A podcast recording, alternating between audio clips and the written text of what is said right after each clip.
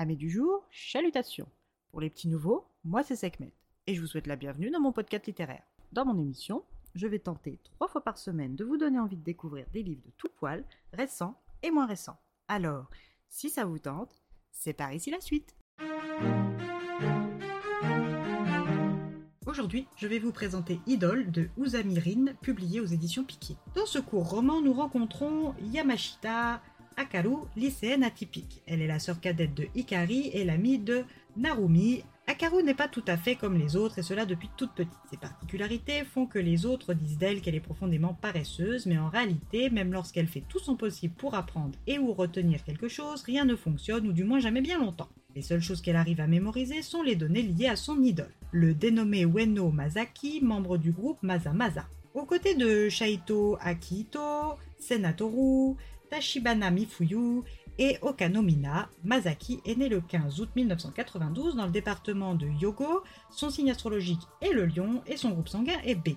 Il a une sœur de 4 ans, son aîné, sa couleur préférée est le bleu. Abandonné par sa mère peu de temps avant qu'il ne finisse le collège, il a vécu avec sa sœur et son père et ses grands-parents paternels. Il communique avec sa communauté de fans, les otaku, via les réseaux sociaux avec une nette préférence pour Instagram.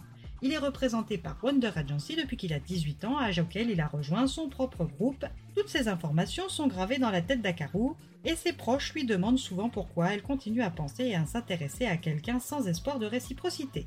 En société, les nombreux liens qui existent avec des amis, des amoureux, des connaissances, des membres d'une même famille interagissent au quotidien et recherchent de la réciprocité dans ces échanges, et intrinsèquement estiment malsain son absence. Mais pour Akaru, c'est tout sauf malsain. Elle conçoit sa relation unilatérale pour son idole comme une béquille, une soupape de sécurité qui l'aide à vivre et à avoir envie de vivre. Pour elle, aimer son idole, savoir qu'il existe, la rend heureuse. Et c'est bien l'une des rares choses qui lui font cet effet-là car pour elle, tout est pesant, tout est un perpétuel recommencement vain qui ne lui procure aucune joie ni motivation. Sa mère et sa sœur peinent de plus en plus à la comprendre, même si le diagnostic de la normalité a été posé par le corps médical lorsqu'Akaru avait 4 ans, son parcours scolaire se complique et les difficultés d'apprentissage, d'intégration et de vie scolaire vont devenir un véritable handicap. Parallèlement, son idole a dérapé en frappant une fan. Les réseaux s'enflamment, la haine se déverse et notre fragile Akaru prend tout pour elle comme si elle était visée directement. Elle qui s'est mise à étudier Masaki pour le comprendre et du coup se comprendre elle-même est perdue. Que doit-elle faire en tant que fan inconditionnelle pour soutenir son idole?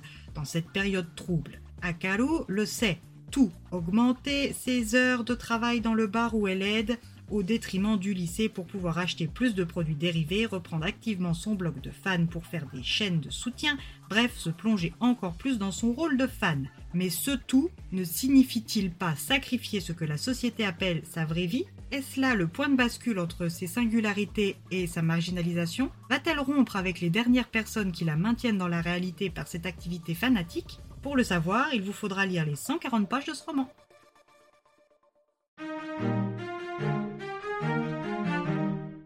Lecture rapide qui m'a quelque peu laissé sur ma faim. Il y a pour ma part un goût d'inachevé et de trop peu. Certes, Akaru est une adolescente atypique, mais ses questions existentielles sont profondes et pour certaines, elles ont une certaine résonance. La conclusion m'a laissé mitigée. J'aurais aimé que l'auteur aille plus loin et étire encore un peu son récit. C'est dommage. Et eh bien voilà, j'en ai fini pour aujourd'hui. J'espère que cet épisode vous aura plu et vous aura donné des nouvelles idées de lecture. Si vous souhaitez découvrir d'autres petits bonbons littéraires tout droit sortis de ma bibliothèque, je vous retrouve le mardi 15 août prochain pour un nouvel épisode. Et si d'ici là, je vous manque de trop, vous connaissez le chemin sur Instagram, at les lectures de Sekhmet. Sur ce, chalut les amis et à la prochaine